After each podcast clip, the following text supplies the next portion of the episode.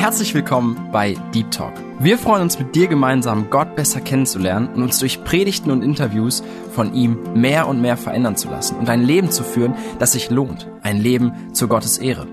Unser Anliegen ist es, mit dir über Themen zu sprechen, die tiefer gehen. Also eben nicht Smalltalk, sondern Deep Talk. Sei dabei und lass dich herausfordern. Hallo liebe Zuhörer, mein Name ist David und ich bin heute in Espelkamp mit Hansi Riesen im Gespräch und er wird heute erzählen über seine Arbeit, die er macht für Gott und dazu will ich einleiten mit einem Vers aus Apostelgeschichte, Kapitel 28, Vers 28. So sei es euch kundgetan, dass den Heiden dies Heil Gottes gesandt ist und sie werden es hören. Hansi, du bist in der Mission tätig, aber fangen wir doch mal vorne an. Stell dich einmal vor, wer bist du und woher kommst du? Ja, hallo, Hansi Riesen heiße ich. Ich bin verheiratet. Ich habe drei Kinder, zwei Schwiegerkinder und ein Enkelkind. Und wir als Familie sind schon seit ja, über 25 Jahren in der Mission mit Ethnos 360 tätig. Und ursprünglich kommen wir hier aus äh, Espelkamp. Hier sind wir aufgewachsen in einer Gemeinde und da habe ich auch schon von Kindheit an von Jesus gehört und war in einer Gemeinde. Meine Eltern waren in einer Gemeinde. Immer wenn wir in einer Veranstaltung da waren, da waren wir auch da. Und äh, mit neun Jahren durfte ich dann aber erfahren, dass es nicht äh, reicht, wenn ich nur in die Gemeinde gehe oder meine Eltern in die Gemeinde gehen, wenn ich in der ersten Bank in der Gemeinde sitze, sondern dass ich ein Sünder bin und Erlösung brauche, dass ich Jesus Christus für mich persönlich annehmen musste. Überführt von meiner Sünde durfte ich dann einfach ähm, Jesus bitten, einfach meine Sünden zu vergeben.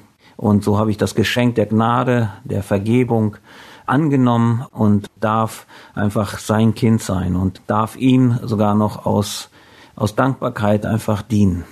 Mhm. Du bist bei Ethnos 360 tätig, sagst du. Was ist da deine Position? Was ist da deine Aufgabe?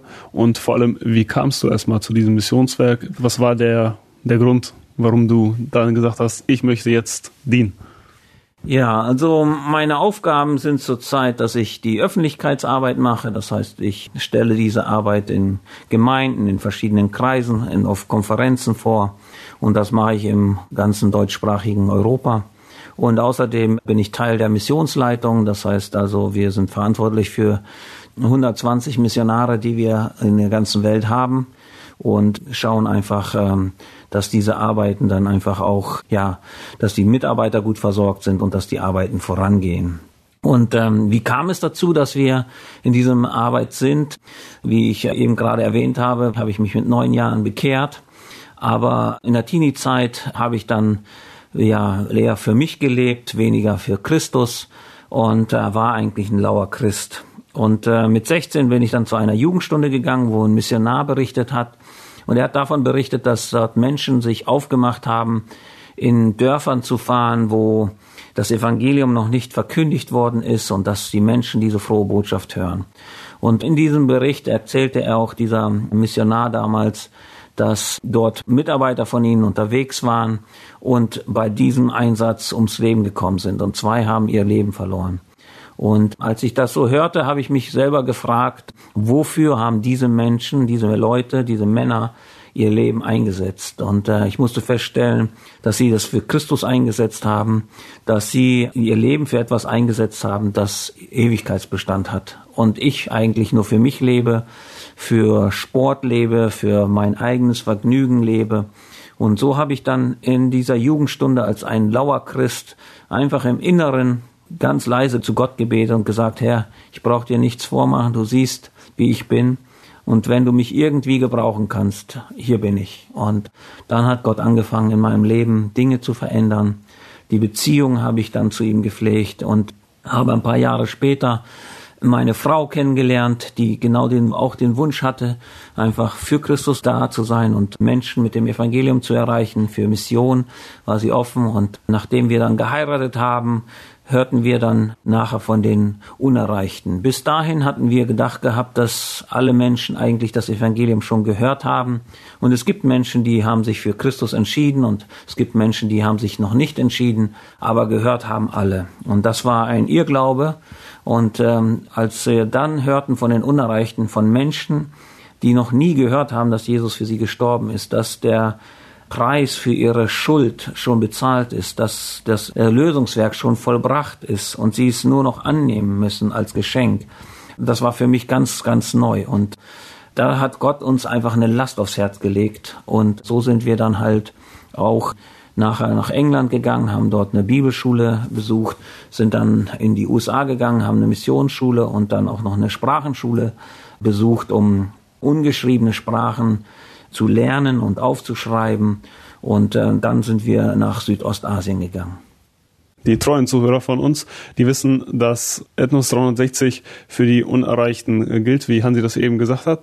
Das ist denen ihr Motto, die gerade zu erreichen. Und nenn uns aber bitte mal ein paar Zahlen, Hansi. Wie sieht's aus? Wie viele Leute sind noch nicht erreicht mit dem Evangelium, die noch nie was von Gott gehört haben? Ja, wenn wir uns zum Beispiel den Missionsbefehl mal anschauen, so ruft uns Jesus in seinen letzten Worten an seine Nachfolger auf, hinzugehen und allen Menschen, allen Völkern das Evangelium zu verkündigen. Und das war vor über 2000 Jahren. Und ähm, wir merken auch, dass zurzeit auch oder auch über die Jahre hinweg, dass wir Christen diesen Auftrag eigentlich nicht gerecht wurden. Wir haben es lieber, dass wir in großen Gruppen vielleicht uns treffen und in unseren Gemeinschaften bleiben. Aber wir sehen manchmal nicht die Menschen um uns herum oder sogar die Menschen, die sehr weit weg sind, zu denen Jesus uns aufgerufen hat, hinzugehen. Und selbst nach 2000 Jahren Christenheit sieht es zurzeit so aus, dass von den über 10.000 Volksstämmen, die es gibt, immer noch etwa über 4.000 unerreicht sind. Und das heißt einfach, ein Drittel der Menschen heutzutage, der Weltbevölkerung heutzutage, die sind noch unerreicht. Die haben keinen Zugang zum Evangelium. Kein Zugang zum Evangelium heißt, dass sie das Evangelium in ihrer Sprache, also in einer Sprache hören können oder lesen können, die sie auch verstehen. Nicht in einer vielleicht Nationalsprache, wo sie fürs, fürs Handeln vielleicht was können. Aber um eine geistliche Wahrheit zu verstehen, muss man das mit der Herzenssprache. Und deshalb ist es uns auch ein Liegen hinzugehen und in der Herzenssprache dieses weiterzugeben. Und ähm, leider ist es wirklich so, dass noch zu wenig Menschen einfach bereit sind, hinzugehen, Dinge vielleicht aufzugeben, aber viel bessere Dinge zu erleben oder zu gewinnen, einfach zu sehen, wie Gott wirkt, also ein Teil davon zu sein, was Gott heutzutage macht. Und er ruft Menschen zu sich und er baut Gemeinden überall. Und das ist etwas, was wir erleben durften, äh, sehen durften, dass ähm, Gott einfach verlangen hat, alle Menschen zu begegnen und dass er seinen Sohn das Kostbarste, was er hatte, für alle Menschen gegeben hat. Und leider ist die Situation so, dass zurzeit die Menschen ohne Evangelium schneller wachsen als die Christenheit heutzutage. Und ähm, das ist unser Herzensanliegen, überall in jede Volksgruppe hinzugehen und dort Menschen zu erreichen, egal wo diese Volksgruppe ist. Das ist unser Anliegen. Ja, du hast anfangs gesagt, dass wir oft in unserer Blase sind. Das heißt, wir wachsen hier auf in einer christlichen Familie, so wie auch du. So bin auch ich aufgewachsen in einer christlichen Familie. Und wir lernen es von Anfang an, gehen in der Kinderstunde, ja, dann geht weiter eine Jungschar, Jugend. Und irgendwann entscheidet man sich für Gott, im Idealfall. Und dann geht's weiter. Ja, man oft, man heiratet irgendwann und man baut ein Haus, ja, und Step by Step, man kennt die Schritte, ja, und im Idealfall man hat einen Dienst in der Gemeinde und kann so auch für Gott wirken. Und jetzt ist es doch wichtig, um diesen Auftrag gerecht zu werden, da kann jemand, muss er dafür dieses aufgeben. Er kann nicht zu Hause bleiben und ganz normal diesen Beruf ausüben, sondern er muss irgendwas, muss er anders machen. Ne? Und diese Last auf dich zu nehmen diesen Auftrag auszuführen, hast du ja nicht ganz alleine entschieden. Dazu hat Gott gearbeitet bei dir und nicht nur bei dir, auch bei deiner Familie. Ja, wie war da die Balance zwischen Gott und Familie? Ja, also wir haben diese Frage, als wir diese Last äh, spürten, dass es Menschen gibt, die noch nie von Jesus gehört haben und ich immer von Jesus gehört habe, haben wir das im Gebet bewegt. Wir haben einfach gebetet und gesagt, Herr, wo willst du, dass wir hin sollen und was ist das, was du möchtest von uns? Und wir haben gemerkt, dass Gott nach und nach Türen aufgemacht hat und wir dann einfach auch klarer gesehen haben und gewusst haben, um diesen Dienst zu machen, sollten wir uns vorbereiten. Deswegen haben wir die Bibelschule gemacht, eine Missionsschule gemacht, damit wir vorbereitet sind und haben auch diese Schritte dann immer wieder auch als ganze Familie gemacht. Das Wichtige war auch für uns, dass wir jeden Schritt, den wir machen, auch als Missionar, da haben wir unsere Heimatgemeinde eingebunden. Wir haben immer die ganze Gemeinde aufgefordert zu beten für Klarheit und auch die Leitung. Und äh, wenn wir eine Erkenntnis hatten, dass Gott uns nach Südostasien zum Beispiel möchte, das haben wir dann unseren Betern und auch unserer Gemeinde vorgelegt und gefragt, ob sie das auch erkennen können, dass das Gottes Weg für uns ist. Und äh, sie haben das dann bestätigt, haben gesagt, wir senden euch, wir stehen hinter euch. Und äh, so war das ein Miteinander mit der Gemeinde. In der Familie haben wir das immer schon als unseren gemeinsamen Dienst gesehen. Auch unsere Kinder haben, wenn man sie gefragt hat, dann haben sie gesagt, wir als Familie sind Missionare und nicht mein Papa und nur meine Mama sind äh, Missionare, sondern wir als Familie sind Missionare.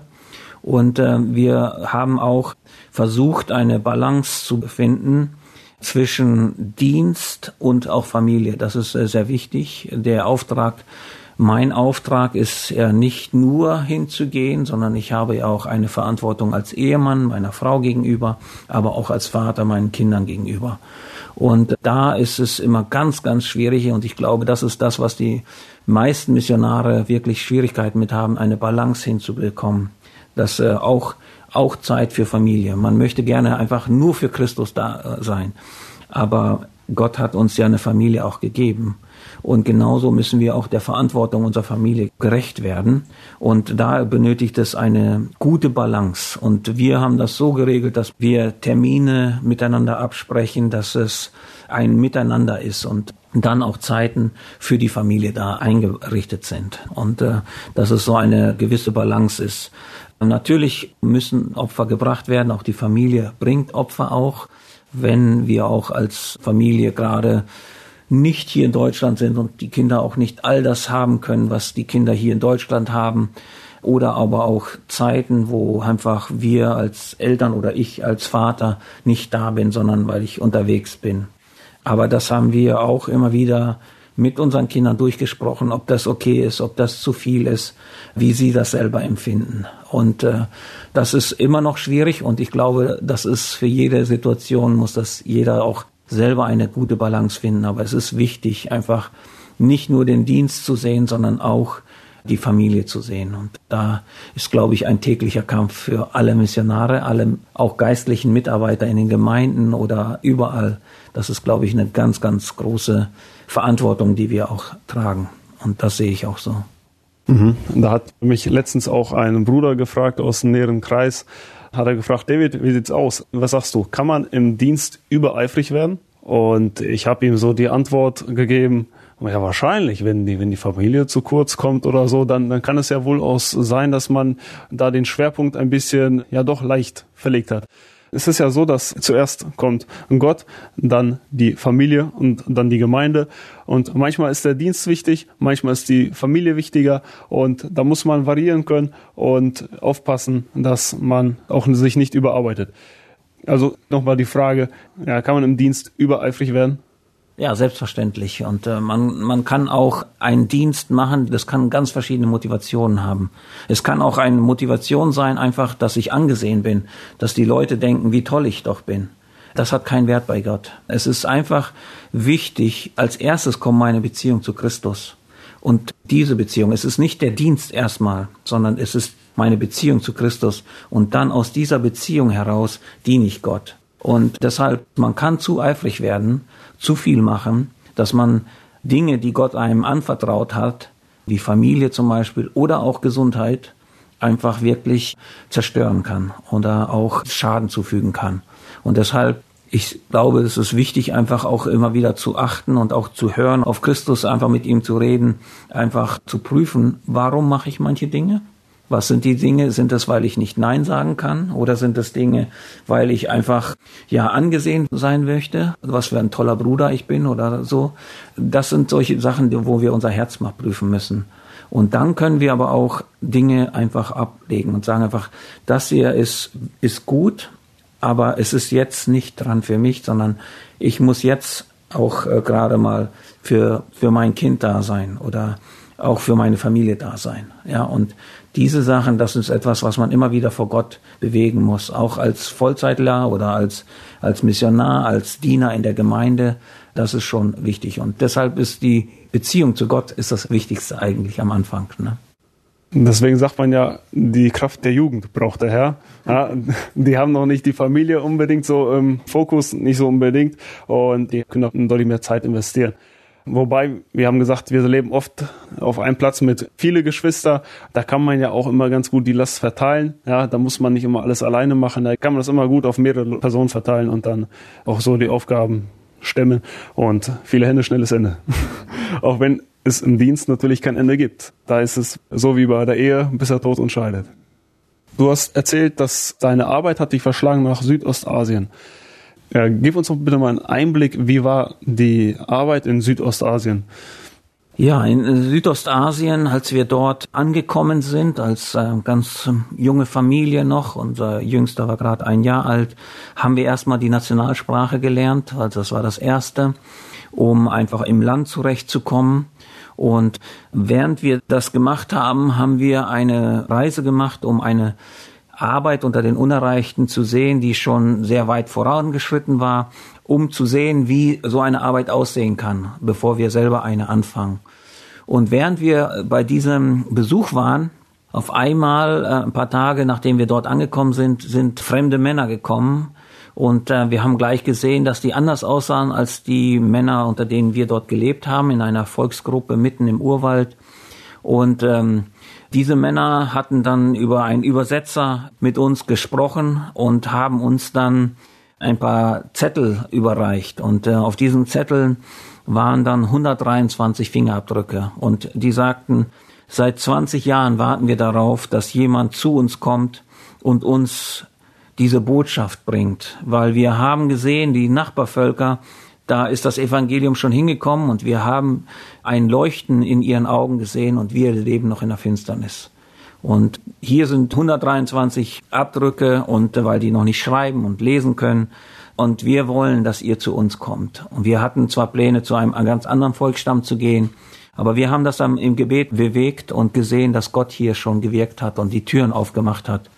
Und dann sind wir auch zu dieser Volksgruppe der S gegangen und sind dort hingezogen, haben mit ihnen gelebt. Ähm, die Sprache gab's noch nicht geschrieben und so mussten wir von ganz Anfang anfangen. Wir haben erstmal auf Dinge gezeigt und die haben uns Wörter gesagt und wir haben die versucht aufzuschreiben in einer Lautschrift, damit äh, wir das wiedergeben können, weil über die Lautschrift weiß man dann, wie man die Töne erzeugt, um das weiterzugeben.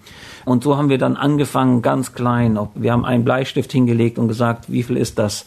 Und dann haben die uns eins gesagt, zwei, drei. Und so haben wir die Zahlen gelernt, die Farben gelernt, die Materialien, die sie brauchen fürs Leben.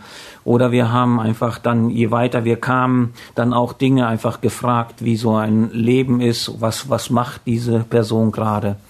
Und ganz am Anfang natürlich auch, wie begegnet man jemanden, was fragt man jemanden, wenn man ihm zum ersten Mal begegnet. Und äh, diese ganz einfachen Dinge, die haben wir am Anfang gelernt. Und so haben wir dann Stück für Stück die Sprache gelernt, bis wir sie fließen konnten. Und das hat über drei Jahre gebraucht. Und nach drei Jahren hatten wir dann die Sprache soweit auch ja, entschlüsselt und auch herausgefunden, dass wir ein Alphabet für sie erstellen können, dass wir ihnen Lesen und Schreiben beibringen können, weil die beste Bibelübersetzung nützt nichts, wenn die Leute nicht lesen und schreiben können. Und dann haben wir, nachdem wir dann die Bibellektionen wir als Werk, wir lehren ja chronologisch, wir fangen bei 1. Mose 1.1 an und lernen den Heilsplan Gottes bis Christi Himmelfahrt. Und so haben wir dann diese Bibellektion, um das zu lernen, erstmal übersetzt, die Bibelverse dafür übersetzt. Das hat auch noch einige Monate gebraucht. Und dann haben wir zum ersten Mal das Evangelium verkündigt. Und äh, das haben wir über fünf Monate lang gemacht. Wir hatten dann 66 Lektionen am Ende und haben dann dreimal die Woche jeweils eine Lektion gelehrt, um dann den ganzen Ratschluss Gottes, den ganzen Heilsplan Gottes zu erklären. Und nach fünf Monaten war dann die Gemeinde ist entstanden. Dann äh, in dem Dorf, in dem wir lebten, lebten im etwa 70 Einwohner Und 60 von den Einwohnern haben dann so ziemlich ja, gleich am Anfang gesagt gehabt, ich setze mein Vertrauen in Jesus. Ich will das nicht mehr in die Geister, in die wir bis jetzt unser Vertrauen gesetzt haben. Weil dieses Volk war ein animistisches Volk, das heißt, sie waren im Geisterglauben. Alles, was sie gemacht haben, hatte alles damit zu tun, dass sie die Geister zufriedenstellen wollten oder sie manipulieren wollten. Und so war ihr ganzes Leben. Also es war nichts von ungefähr, sondern alles war ganz genau geplant. Und als wir dann die Botschaft verkündigen konnten in ihrer Sprache, in der Sprache der S, und dann haben wir gesehen, wie das Wort Gottes in ihre Herzen gefallen ist, wie sie verändert worden sind, wie sie aus dieser Finsternis, in der sie lebten, in dieser Angst, in der sie lebten, auf einmal ins Licht kamen und eine Freiheit erleben durften in Christus und wo sie einfach dieses Erlösungswerk, das wir auch schon lange kannten, jetzt annehmen konnten. Und das war einfach wunderbar zu sehen. Und so ist eine Gemeinde geboren, und wir haben dann nachher natürlich noch weiter gelehrt, weil nur Babys in Christus reicht ja nicht, sondern wir sind ja aufgefordert, hinzugehen und Jünger zu machen. Und dann haben wir sie gelehrt. Erstmal auch die Apostelgeschichte, was ist Gemeinde. Dann haben wir die Briefe von Paulus durchgenommen, damit sie wissen, wie lebt ein Christ jetzt, weil sie haben ja ganz andere Vorstellungen, wie ein Leben eigentlich aussieht, weil das war ja von der Angst vor den Geistern geprägt. Und so durfte eine Gemeinde entstehen. Und ja, heutzutage versammeln sich unsere Geschwister im Urwald und die Gemeinde ist mittlerweile selbstständig. Sie haben ganz eigene Leitung, einheimische Leitung, nicht von uns. Und äh, die Bibelübersetzung ist schon zu über 70 Prozent abgeschlossen und noch zwei Jahre, dann wird es wohl abgeschlossen sein, dass sie das ganze Wort Gottes auch haben, um überleben zu können als Gemeinde. Und äh, das ist auch unser Wunsch.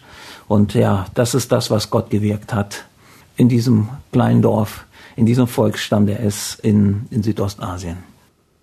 Das hört sich so an, als ob ihr seid in ein ja, dunkles Gebiet gegangen, also wie ein dunkler Raum. Und dann habt ihr die Tür aufgemacht und ein bisschen Licht kam rein. Und auf einmal, die sehen Licht, haben noch nie gesehen. Das ist ja toll, ich kann was sehen. Ja? Und auf einmal werden einem die Augen geöffnet. Wie ein Blinder, dem die Augen geöffnet werden. So ist es, wenn man das Evangelium versteht und sogar auch annimmt. Ja, mit wie vielen Missionaren wart ihr vor Ort gewesen da bei diesem Stamm und wie läuft da die Zusammenarbeit? Ja, du, du hast jetzt gerade auch ähm, einfach Apostelgeschichte natürlich angesprochen, Apostelgeschichte 26, 18. Und da heißt es, das war auch unser Ziel, warum wir hingegangen sind, ne? um ihnen die Augen zu öffnen, damit sie sich bekehren von der Finsternis zum Licht und von der Gewalt Satans zu Gott, auf dass sie Vergebung der Sünden und ein Erbteil unter den Geheiligten empfangen durch den Glauben an mich. Und genau das war unser Ziel, womit wir hingegangen sind. Und wir als Mission, wir arbeiten nicht alleine, sondern wir arbeiten immer in Teams. Und äh, wir waren am Anfang nur zwei Familien. Davon wurde unser Partner äh, krank und ist dann zurückgekehrt in sein Heimatland. Und äh, danach waren wir erstmal eine Zeit lang alleine. Und dann haben wir noch zwei andere Familien bekommen. Und eine einheimische Familie ist noch dazugekommen aus einem Nachbarstamm, die auch das Herzensanliegen hatten, uns zu helfen, weil sie von der Kultur und von der Sprache nicht so weit entfernt waren, äh, sind sie gekommen, um diesen Volksstamm zu erreichen. Und so waren wir dann halt vier Familien, wo dann die Aufgaben so waren. Die einen haben Evangelisation gemacht, also Lehre, die anderen haben Jüngerschaft gemacht, die anderen haben Bibelübersetzung gemacht. Und so haben wir die Aufgaben alle aufgeteilt, so dass äh, alles auch gemacht werden kann, damit die Gemeinde ein gutes Fundament bekommt und dass sie selbstständig werden kann. Und ähm, genau, also wir arbeiten immer in Teams. Das ist uns wichtig. Mhm. Du hast gesagt, die Arbeit ist im Dschungel passiert, also die Missionsarbeit dürftet ihr im Dschungel ausüben und da gibt es Kritik. Kritik von sogar aus den eigenen Reihen und auch Kritik von den Ungläubigen, dass Missionare kommen und zerstören da die Kultur und äh, Sitten und Gebräuche und das ist schade. Was sagst du dazu? Ja, diesen Vorwurf kennen wir sehr wohl, haben wir öfter gehört, auch wirklich auch aus Gemeinden heraus. Wenn wir aber die Welt betrachten, dann sehen wir, dass keine Kultur mehr unverändert bleibt. Es alles verändert sich heutzutage. Jede Kultur verändert sich. Und äh, auch die Kulturen dieser Menschen verändern sich. Und wenn ihr unsere Leute fragen würdet, und wir haben sie gefragt, ob sie glücklich waren, was ja sozusagen immer wieder gesagt wird, sie sind so glücklich, die leben in Einklang der Natur und deshalb sind sie so glücklich, dann werden sie euch die richtige Antwort geben. Und zwar haben die uns gesagt gehabt, nein, wir waren nicht glücklich. Und äh, ich möchte euch da nur ein Beispiel geben, zum Beispiel in dem Volksstamm, in dem wir lebten, wenn eine Frau einen Zwilling geboren hatte, also Zwillinge bekommen hat, dann war voll festgelegt, dass einer von diesen Zwillingen hat den guten Geist und der andere hat den bösen Geist. Und einer dieser Zwillinge muss getötet werden. Und dazu musst du die Frau dann dieses Kind nehmen und in einen in den Wald bringen zu einem ganz bestimmten Baum und dort das Kind zurücklassen. Und ähm, ich weiß nicht, ob ihr das als Glück nennt, ob das Glück ist, so dieses Kind einfach abzugeben und es eigentlich den wilden Tieren im Wald dort zu überlassen. Und auch in vielen anderen Sachen. Es scheint so, dass sie wirklich vielleicht harmonisch miteinander leben. Und wenn man drei Wochen vielleicht hingeht und das so anschaut, dann oberflächlich sieht das so aus. Bei uns ist es auch so gewesen, dass die Völker, also die einzelnen Clans, haben miteinander gearbeitet auf den Feldern. Und wenn einer zum Beispiel ein Feld bestellt hat, dann kamen die alle und haben zusammen gearbeitet. Und es schien so, als wenn die miteinander leben und füreinander da sind. Aber es ist purer Egoismus. Es ist nämlich so, wenn ich auf dem, bei dem anderen geholfen habe auf dem Feld, dann wird der morgen zu mir kommen müssen. Ja. Und es geht nicht darum, dass der andere mir wichtig ist oder sowas, sondern ich habe einen Vorteil davon.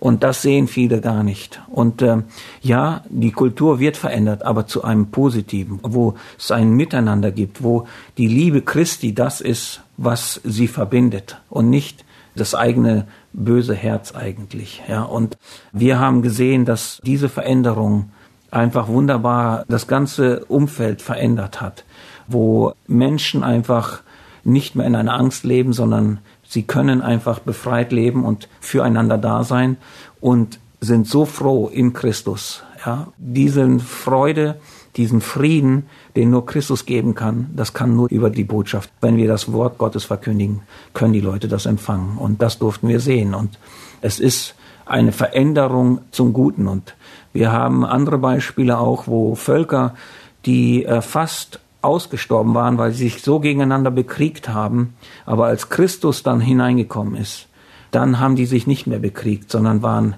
zusammen, waren Geschwister zusammen. Und dieser Volksstamm ist jetzt in der dreifachen Größe, als es damals war, sonst wäre das schon ausgestorben. Und deshalb sehen wir einfach die frohe Botschaft, die hilft den Völkern und zerstört sie nicht zum Negativen. Ja, wenn Gott da wirkt, dann kann das ja nur positiv werden, ja. Und ja, das Evangelium hat ja noch nie was zum Negativen verändert. Das ist immer positiv wie gesagt, du sagst, wenn man das oberflächlich ansieht, zum Beispiel, wir haben alles schön digitalisiert, industriell aufgebaut und äh, wir gucken im Dschungel, ah, die laufen da barfußig rum und so weiter, die leben im Einklang der Natur, wie du sagtest, ne? Äh, das muss gesund sein und so weiter.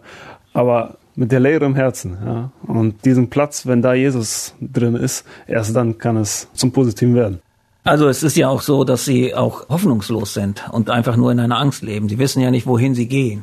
Ja, und wenn wir ihnen eine Hoffnung geben können, die über dieses Leben hinausgeht, das ist einfach wunderbar. Ja, und das ist das, wonach sie sich sehnen. Und ich möchte euch da einfach nur das Beispiel geben von unserem zweithöchsten Schamanen, den wir dort hatten, als er zu Christus gekommen ist und das erlebt hat, dann hat er immer wieder, wenn wir ein Liederwunsch da war, dann hat er immer ein ganz bestimmtes Lied äh, gewollt, das Vaterhaus Gottes, weil er sich so danach gesehnt hat, endlich Gott zu begegnen, bei ihm zu sein.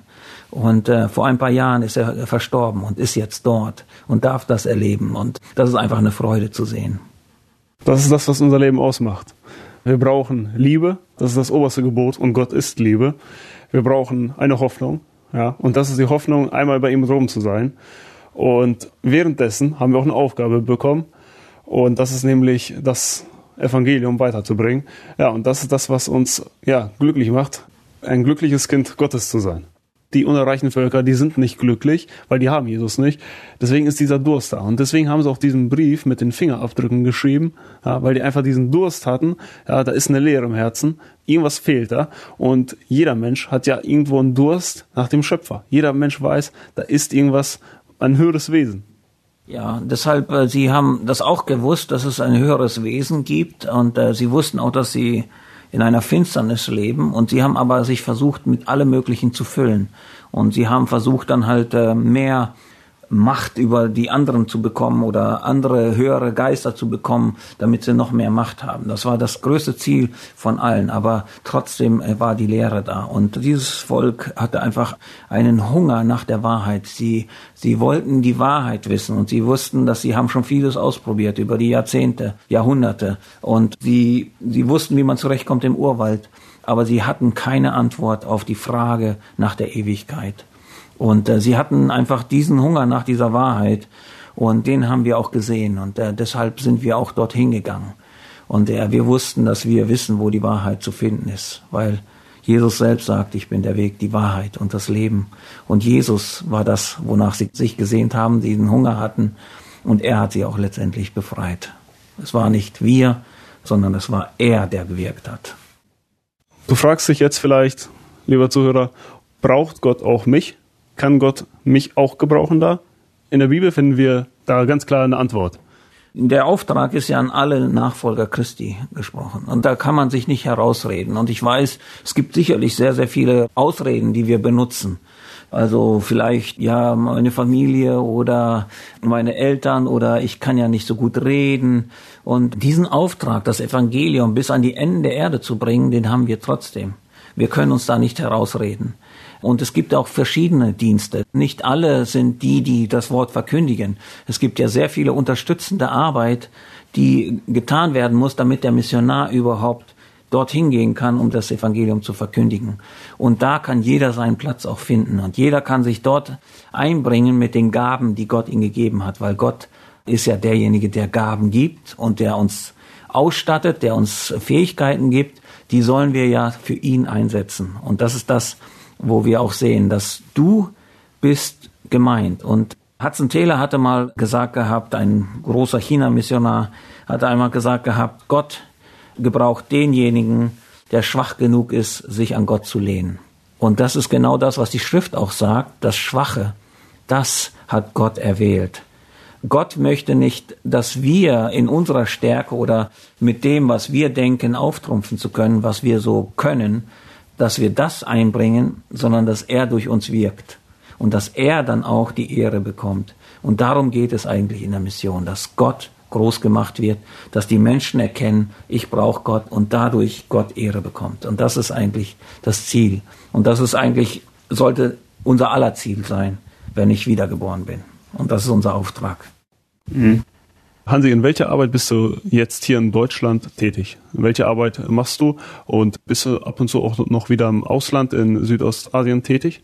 Ja, also die Öffentlichkeitsarbeit, die ist ja sehr vielfältig. Das ist einfach das, ähm, ja, wir sehen uns als Stimme für die Unerreichten, weil wir sehen das so, dass wenn Menschen nicht wissen, dass es Unerreichte gibt, dann geht auch keiner hin. Und deshalb sind wir überall unterwegs und berichten davon. Aber wir machen auch natürlich viele andere Dinge. Wir haben immer wieder auch Online-Missionsabende, die wir anbieten. Das sind Century 360 Live nennt sich das. Könnt ihr auch bei uns alles sehen.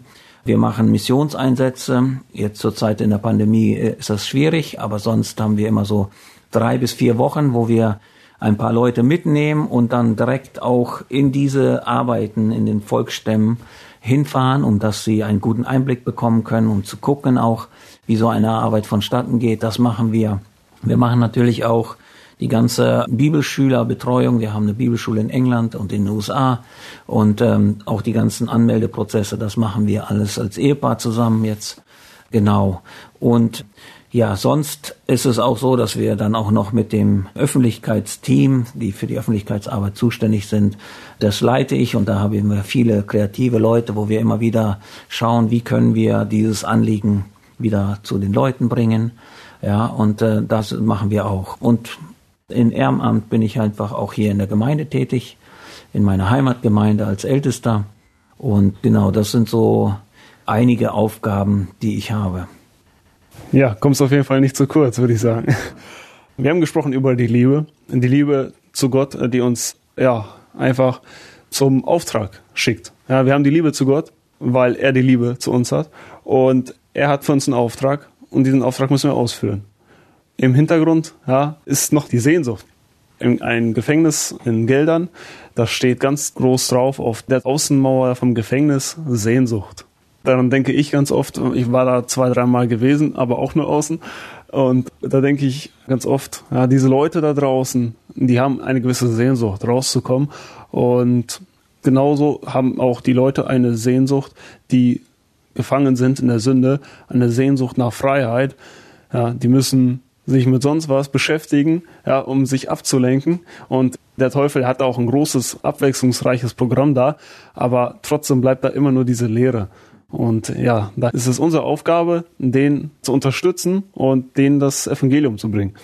Ja, wenn wir das so ein bisschen so zusammennehmen, dann können wir feststellen, dass der Auftrag gilt uns allen. Also wir sind jeder von uns, wenn ich ein Kind Gottes bin, dann bin ich gefragt, diesen Auftrag nachzukommen. Und das andere, was wir auch sehen können, einfach ist, es gibt noch Menschen, es gibt noch unerreichte Menschen, die noch nie gehört haben, dass Jesus für sie schon gestorben ist, alles vollbracht hat.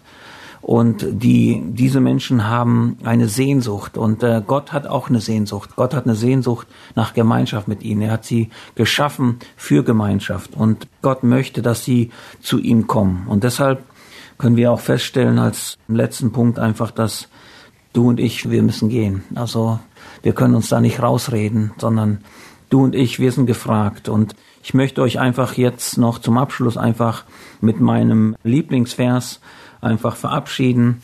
Dort heißt es nämlich in Römer 1, Vers 16, denn ich schäme mich des Evangeliums nicht, denn es ist eine Kraft Gottes, die da selig macht alle, die daran glauben, die Juden und auch die Griechen. Also das ist das, wir brauchen uns nicht zu schämen. Wir haben die beste Botschaft der Welt und wir haben die befreiende Botschaft. Ja, die einzige Wahrheit haben wir, die kennen wir. Und deswegen brauchen wir uns nicht schämen, weil wenn diese Wahrheit verkündigt wird, dann ist es eine Kraft Gottes, die Menschen erreicht und die Menschen rettet.